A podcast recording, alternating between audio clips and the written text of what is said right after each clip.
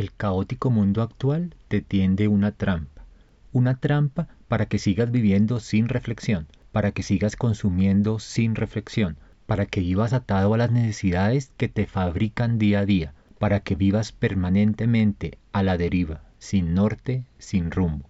Quiero que empieces a salir de ese estado de aletargamiento. Quiero que salgas de la trampa que te hace desear cosas que no necesitas y te hace pensar que vivir con propósito y ser feliz es una tarea difícil. Hola, quiero darte la bienvenida a Pitma Podcast, un espacio creado por Diego Rusero, abogado de profesión, coach por vocación y buena gente de corazón. Diego, como tú, ha tropezado y caído en el camino de la vida, pero siempre ha sacado fuerza para levantarse y continuar. Él será tu copiloto en la transformación de tu vida, hacia el balance y el control. ¿De qué te sirve tener un poder si no lo utilizas?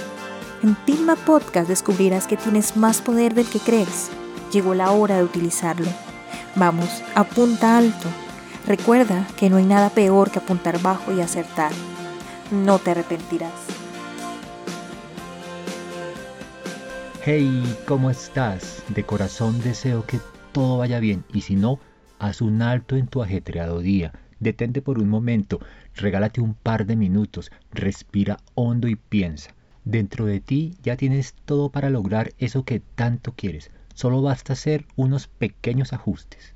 Primero que todo, quiero agradecer tu compañía. Valoro muchísimo el que dediques unos minutos de tu tiempo a tu crecimiento como persona. Hoy quiero compartirte el episodio número 5 de este sueño, de este sueño llamado Pigma Podcast. Y con él quiero que despiertes, quiero que salgas del letargo que te lleva a distraerte en consumos inútiles, mientras olvidas buscar un propósito y un sentido a tu vida. Así que, adelante, bienvenido.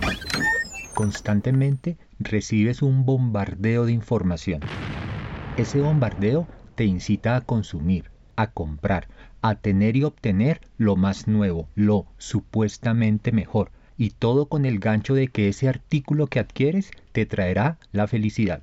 Lo primero es que no confundas bienestar con felicidad. El bienestar es pasajero y colma los sentidos, mientras que la felicidad es duradera, da paz al corazón y da serenidad a la vida. Hace unas semanas escuché un par de comerciales que me dejaron perplejo. Uno decía con una voz muy linda y sugestiva, ¿otro año y con las mismas gafas? Mientras que en el otro le decían a un abuelito, abuelo, no cambie de celular, mejor cambie esa caja de dientes. Es decir, estamos inmersos en un consumismo total un consumismo que te hace reemplazar productos que aún son funcionales por otros productos iguales o similares a los que ya tienes. No entres en el ciclo del comprar, tirar, comprar, pues cuando te des cuenta vas a tener muchísimos productos que no utilizas y vas a estar deseando otros productos que no necesitas. Te aseguro que con todos estos confinamientos que hemos vivido te diste cuenta de cuánta ropa, de cuántos zapatos o en general de cuántos productos tienes que ya no usas o que simplemente ya no necesitas. ¿Es que quién te dijo que la felicidad está en lo que compras, en lo que tienes, en lo que te pones?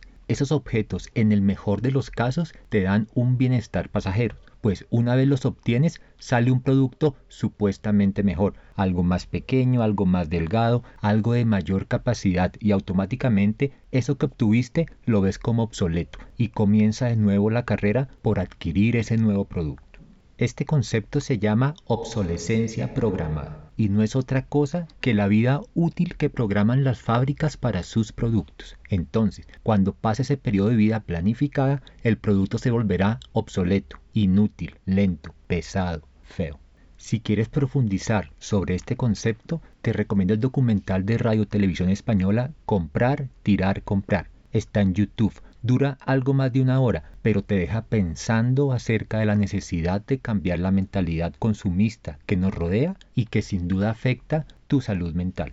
Que no te guíe el placer, sino la razón, decía el gran Séneca. Consume con moderación, pues el placer sin moderación se convierte en vicio o en adicción. En tu proceso de compra y en general en tu vida, es muy importante que distingas entre deseo y necesidad. Un deseo es algo que te gustaría tener pero que no necesitas. En cambio, una necesidad es algo sin lo cual realmente no puedes funcionar. Es bueno tener deseos, es natural desear, es bueno divertirse y estar cómodo. Lo malo es cuando conviertes esos deseos en necesidades o cuando centras en ellos toda tu felicidad. Henry Van Dyck decía a finales del siglo XIX, la felicidad es interior, no exterior. Por lo tanto, no depende de lo que tienes, sino de lo que eres. Tu ser, tu persona, se mueve en el mundo a través de sus acciones, las cuales generan unos resultados. Es decir, tú eres tu ser, tus acciones son tu hacer y tus resultados son tu tener. Ten en cuenta estos conceptos para que puedas entender lo que sigue. La sociedad actual te presenta principalmente dos modelos. El consumista, en el que te dicen obtén el producto X para que puedas hacer Y y finalmente obtendrás la felicidad. Por ejemplo, con este nuevo modelo de carro podrás llamar la atención de la pareja de tus sueños y finalmente podrás ser feliz. El otro modelo es el victimista. Haz más de X para que puedas tener Y y finalmente obtendrás la felicidad. Por ejemplo, haz más horas extras en tu trabajo y así podrás tener la casa que deseas y finalmente podrás ser feliz. En el primero, el del consumista, el orden es tener, hacer, ser. Mientras que en el segundo, en el de la víctima, el orden es hacer, tener, ser. Si te fijas en los dos modelos, ambos tienen una característica en común. Ambos dejan en último lugar al ser, es decir, tu realización, tu propósito, tu felicidad está al final y como si fuera poco, es decir, no contentos con poner al ser de último, lo dejan condicionado a lo que puedas llegar a tener o a lo que puedas llegar a ser. Y ojo, un ser ignorado, un ser dejado al final y totalmente condicionado no va a desarrollarse. El modelo que quiero proponerte es el de la persona ganadora, el del protagonista de su vida, ser, hacer, tener. Aquí el orden de los factores sí es importante, aquí el orden de los factores sí altera el resultado entonces vas a poner al ser en primer lugar. Y para eso detente a pensar quién quieres llegar a ser. Y luego mira quién eres actualmente. Y esa brecha que se presenta es tu gran oportunidad de cambio y transformación. Una vez tengas definido quién quieres ser, en tu horizonte y gracias a tu creatividad aparecerán las metas a alcanzar. Ese será tu hacer habrá llegado la hora de alinear tus acciones y dirigirlas hacia los objetivos que determinaste. El resultado, es decir, el tener, será la consecuencia de realizar acciones totalmente alineadas con tu ser. Ser, hacer, tener.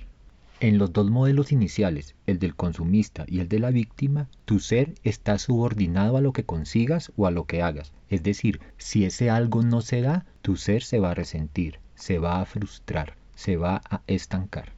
Por el contrario, en el modelo del protagonista, el ser es lo primero. Por eso, si un resultado no llega a darse, tu ser no sufrirá, pues se encuentra cimentado, se encuentra motivado por hacer aquello que tanto quiere ser, por aquello que alimenta su espíritu. Solo bastará ajustar algunas acciones y los resultados llegarán, pues tendrás el impulso y la motivación de aquello que quieres ser.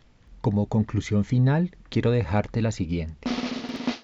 No asocies tu ser a tus logros, ni mucho menos a tus posesiones. Tú ya eres, a pesar de lo mucho o poco que tengas.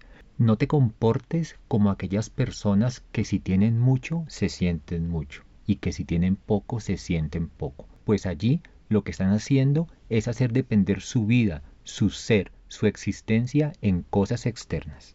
Quiero que comiences a trabajar en tu ser y para eso quiero dejarte estas cinco preguntas poderosas con ellas comenzarás a calentar motores hacia eso que tanto anhelas. Primero que todo, separa un tiempo y un espacio tranquilo, en el que sientas total comodidad y donde puedas pensar con claridad y sin interrupciones.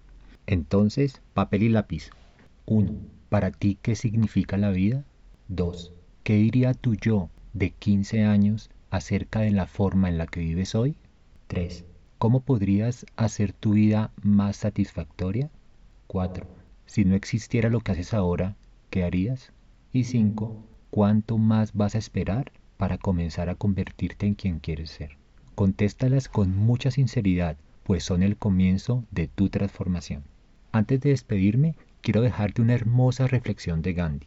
El mundo es lo suficientemente grande para satisfacer las necesidades de todos, pero infinitamente pequeño para satisfacer la avaricia de algunos. Y la ñapa, los vacíos del ser no se rellenan con el tener.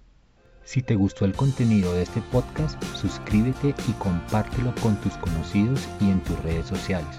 Será la forma más sencilla de llevar un mensaje de valor que seguro impactará de forma positiva a este hermoso planeta.